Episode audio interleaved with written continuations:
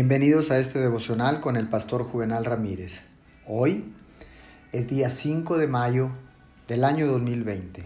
La palabra de Dios dice en el libro de los Salmos, capítulo 42, versículo 1 y 2, Cual siervo jadeante en busca del agua, así te busca, oh Dios, todo mi ser.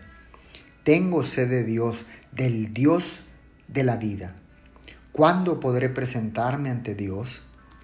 El fervor tiene su asiento en el corazón, no en el cerebro, el intelecto o la mente.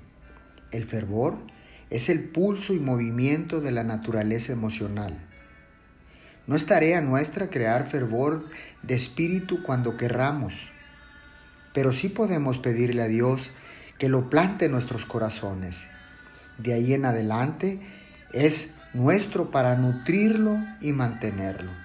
Es importante no solo orar y expresar nuestros deseos a Dios, sino adquirir un espíritu ferviente y buscar cultivarlo y desarrollarlo.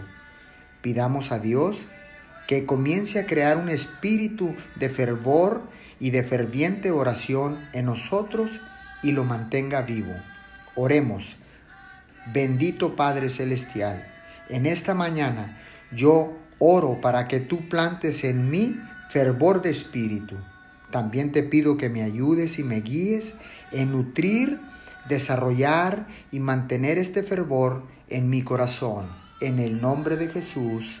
Amén y amén.